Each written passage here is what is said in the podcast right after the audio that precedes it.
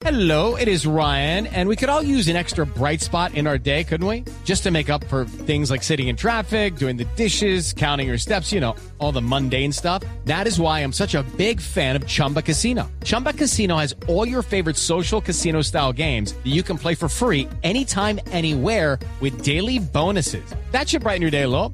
Actually, a lot. So sign up now at chumbacasino.com. That's chumbacasino.com. No purchase necessary. BGW. Void were prohibited by law. See terms and conditions. 18 plus. Son las 7 de la mañana, 4 minutos. Vamos a hablar ahora de noticias en Colombia. Estamos amaneciendo con el reporte de siete policías heridos por un ataque de las FARC en el corregimiento del Mango, en el Cauca, el mismo sitio de donde fueron expulsados los uniformados hace ya algunos días. Freddy Calvache, el último reporte. Buenos días. Hola, buenos días. Pues mire, el ataque se registró hacia las 12 y 30 de la noche cuando se escuchó una fuerte explosión en las afueras de la población de, donde está ubicada la Policía Nacional. El saldo, según los habitantes, es de siete policías heridos que fueron trasladados posteriormente eh, hasta el hospital local de Argelia. La, el presidente de la Junta de Acción Comunal, Dago Muñoz, eh, quien dio ese reporte, dijo pues que la situación es muy tensa, que la situación eh, es complicada en esa, en ese, en ese pueblo, en ese, en esa población del sur del departamento del Cauca, toda vez que los guerrilleros de las FARC han anunciado pues nuevos ataques contra la policía. Eh, hasta el momento no se conoce una versión oficial de, la institución sobre este ataque de la pero ya es confirmado que siete policías fueron trasladados con heridas hacia la población de Argelia luego de, este ataque con explosivos de los guerrilleros de la FARC. Estaremos muy pendientes al desarrollo de esta noticia que y al traslado de los uniformados que seguramente serán eh, traídos aquí a la capital del departamento del Cauca vía helicóptero. En Popayán, Freddy Calvache, Blue Radio. Muy pendientes estaremos, Freddy, gracias. Y esto ocurre horas después de que también en el Cauca, pero en otro municipio, en Timbiquí, estallara una canoa bomba que dejó al menos 100 viviendas afectadas. ¿Cuál es el último reporte que entregan las autoridades, François Martínez? Eduardo, buenos días. Pues esta lancha bomba cargada con 50 kilos de explosivo lanzada por un río y activada con el remoto pretendía destruir la sede de la Armada en Timbiquí, Cauca. Sin embargo, la explosión solo causó daños menores en el sector de Francia. El alcalde Víctor Amú inicialmente dijo que eran 100 casas afectadas. Se corroboró, pero la Armada hizo una verificación en campo y se ha comprobado que eran 20 casas, algunas con grietas, ventanas y techos afectados por la onda expansiva. También se ha hecho un llamado al gobierno nacional para que entregue ayudas humanitarias a estos habitantes de Timbiquí. Entre tanto, en el mismo departamento del Cauca, el Ejército Nacional responsabilizó al sexto frente de las FARC de la retención del ingeniero civil Alejandro Velázquez, quien estuvo secuestrado durante seis horas en la zona rural de Miranda en este departamento. El comandante de la Fuerza de Tarea Apolo del Ejército, general Wilson Cabra y la Policía Nacional con dos helicópteros y la Fuerza Aérea con aviones empezaran a buscarlos por toda la zona montañosa. Esto le lleva a que eh, estos eh, terroristas se asustaran, soltaron al ingeniero. Él no tiene el dato exacto de dónde lo soltaron, sino simplemente le dijeron se bajaron y lo dejaron solo en una carretera. Se mantienen las operaciones en esta localidad del norte del Cauca, Eduardo.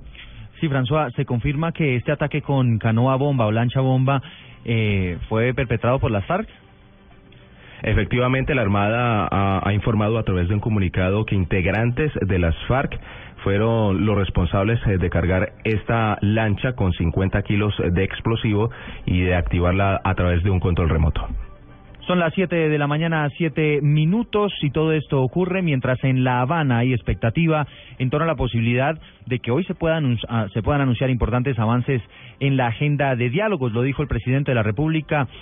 Juan Manuel Santos en las últimas horas y ya con Carlos Barragán también habíamos anticipado de que posiblemente pueda haber noticias en el transcurso de esta jornada. Carlos, la expectativa que hay allí en la isla. ¿Qué tal, Eduardo? Las 8 de la mañana, 7 minutos acá, pero pues lo que escuchamos a través de ese informe de Blue Radio pues permite ver un país bastante convulsionado por la situación de orden público. Aquí se está discutiendo el sistema integral de verdad, justicia y reparación y no repetición. Supuestamente deberíamos eh, llegar al final de este ciclo el día de mañana, pero se reunieron ayer las delegaciones de la FARC y el gobierno y acordaron que hoy iban a hacer un alto en el camino. No sabemos si para terminar el ciclo 38 de negociaciones, el tema que tiene que ver con reparación, o si van a hacer algunas consultas en Colombia y regresarían después del día 22 de junio. En consecuencia, eh, aún es incierto lo que pueda suceder en las próximas tres horas. Acaban de ingresar al Palacio de Convenciones los delegados del Gobierno Nacional, los delegados de las FARC y serán minutos cuando tomen una decisión y por supuesto estaremos muy pendientes de lo que aquí suceda. Lo que usted ha señalado es cierto, el presidente de la República, Juan Manuel Santos, en un consejo de ministros en Antioquia, eh, pidió celeridad, dijo que los colombianos eh, tienen paciencia, pero esta se agota y que hay que mostrar resultados y avanzar en este proceso. Esto dijo el jefe de Estado. Yo he dicho que llegó la hora de las decisiones, la hora de las determinaciones. No podemos seguir prolongando estas conversaciones mucho más allá porque la gente ya se volvió escéptica. No avanzar es retroceder y por eso tenemos que tomar decisiones. Yo espero que este fin de semana se puedan dar unas noticias importantes en esa dirección, en tomar decisiones que puedan destrabar este proceso. Lo cierto, Eduardo, es que eh, hay compromisos que tienen los comisionados de paz, el comisionado de paz y otros delegados de la mesa de negociación en Colombia. Recuerde usted que el presidente les ordenó labores pedagógicas hace ya más de dos meses y tienen ya compromisos establecidos en Colombia. Sí, Carlos, eh, usualmente las FARC antes de entrar a la, a la mesa de diálogos dicen algo, ¿hoy no dijeron nada? El problema, Eduardo, es que estamos justamente en las reuniones que adelanta eh, la Asamblea de Diputados de, de Cuba. Ellos en las comisiones están trabajando en ese momento también en el Palacio de Convenciones y por lo tanto el acceso de prensa a cualquier otro evento está prohibido, está restringi- restringido. Eh, los sa- sabemos que están sentados en, la, en esa negociación porque alcanzamos a ver a la distancia un par de vehículos que llegan, los mismos carros que llegan siempre, pero por la parte de atrás. Hoy no hay acceso a la prensa. Es más, si en este momento las FARC y el gobierno decidieran eh, entregar cualquier noticia, mm, tendrían que buscar el sitio donde hacerlo, porque acá, en el Palacio de Convenciones, eh, todo está restringido para el gobierno nacional. En consecuencia hay que esperar. Eh, eh, digamos que siempre en, al final de cada ciclo sucede lo mismo. Hay expectativa, mm, se dice que no hay un acuerdo aún, pero al final, al final, pues está luz al final del túnel y encontramos alguna declaración conjunta. Pero es posible que hoy nos vayamos con las, con las manos vacías, Eduardo. 7 de la mañana, 10 minutos, es Carlos Barragán desde la isla de Cuba, por supuesto pendiente de lo que ocurra con las negociaciones de paz.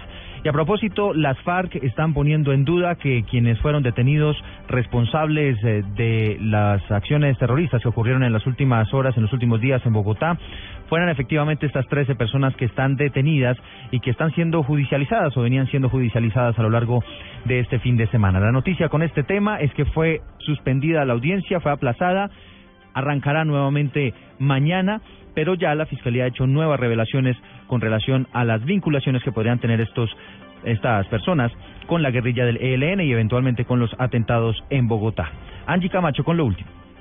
La Fiscalía reveló que una semana antes de las violentas protestas en la Universidad Nacional el día 20 de mayo, agentes de inteligencia ya estaban siguiendo atrás de los imputados. A algunos de ellos les fue decomisado en allanamientos a sus viviendas propaganda alusiva a la guerrilla del ELN. dos cartillas con título en la portada, a la carga, revista del Frente Urbano Jorge Eliezer Gaitán, Ejército de Liberación Nacional, 50 años, ni un paso atrás, libera- liberación o muerte, Bogotá 2014. Una fotografía que nos ilustra la bandera del ELN, un libro de título Balística, Tiro y Explosivos de 454 folios, Hasta el momento no se han revelado pruebas que los vinculen con los dos atentados a dos de las sedes de Porvenir el día 2 de junio de este año. Sin embargo, existen audios donde quedaría en evidencia que son responsables, al parecer, de elaborar los explosivos. Oye, oye, ¿y si viste las noticias? No dicen nada, Anderson. Usted me dice que vea las noticias y a noche me dice no son las noticias. ¿Qué No, pues dicen que hubieron disturbios en la nacional y se encontraron dos cajas. No dicen nada más. Perfecto, perfecto. Pues a mí me encontraron esas dos cajas, abeja. La audiencia quedó aplazada para el próximo lunes. Angie Camacho, Blue Radio. 7 de 12 minutos, vamos al departamento de Antioquia. En las últimas horas el presidente Juan Manuel Santos estuvo visitando el municipio de Salgar, recordemos muy afectado por una avalancha que dejó 98 personas muertas. Cristina Monsalve nos tiene el resumen de lo que ocurrió allí con esta visita del jefe de Estado. Tras visitar el municipio, el presidente Juan Manuel Santos aseguró que la reconstrucción de Salgar avanza en un 20%. Este martes el gobierno hará un primer giro de 2.300 millones de pesos para el inicio de las obras que en total costarán 15 mil millones. El martes se hace el primer giro de 2.300 millones de pesos. En vivienda la inversión va a de más de 15 mil millones y la primera entrega de vivienda se va a hacer el 15 de diciembre. Los afectados por esta tragedia en la que 98 personas murieron aseguraron que han recibido la atención adecuada, pero ahora esperan que el sueño de recuperar la casa se haga realidad.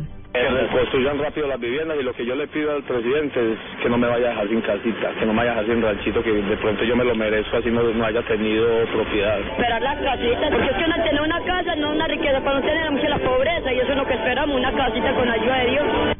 El ministro de Vivienda, Luis Felipe Nao, explicó que la recuperación de Salgar se cumplirá en tiempo récord. Ya hay tres puentes peatonales listos y en septiembre será entregado el puente vehicular sobre la quebrada La Liboriana. El resto de las viviendas serán entregadas el 30 de mayo del próximo año. En Medellín, Cristina Monsalve, Blue Radio. Gracias, Cristina. Siete de 14 minutos. Hay más noticias en las ciudades. Los familiares del joven atlanticense que fue asesinado en Bogotá, al parecer por un error de un vecino, están pidiendo, por supuesto, justicia. Diana Comas. Según cuentan los parientes de Alexander Barraza, el joven de 18 años fue confundido con un delincuente que minutos antes le había hurtado las pertenencias a la esposa de un vecino, quien lo hirió de muerte con un cuchillo. Desde el municipio de Ponedera, donde fue trasladado el cuerpo en las últimas horas, su padre, Eduardo Barraza, pide que se haga justicia, pues el agresor recobró la libertad por falta de pruebas. Y todo el mundo ha sentido como es él, como lo tranquilo, lo amable, lo que aquí todo el mundo lo puede decir. Inclusive aquí no le da pena decir, nosotros somos, este, o sea, no tenemos ese recurso, cada quien gana lo poquito y hicimos una, una recolecta y le doy gracias a todo el pueblo por vernos apoyado en ese sentido. Hace cuatro meses la víctima viajó a Bogotá para trabajar como pintor en una ebanistería. En Barranquilla, Diana Comas, Blue Radio. Gracias, eh, Diana. Y en la mayoría de municipios eh, que están en la línea que conduce la energía del municipio de Piedecuesta hasta San Gil ya re- obtuvieron nuevamente el servicio de energía luego de algunos cortes en las últimas horas. Verónica Rincón.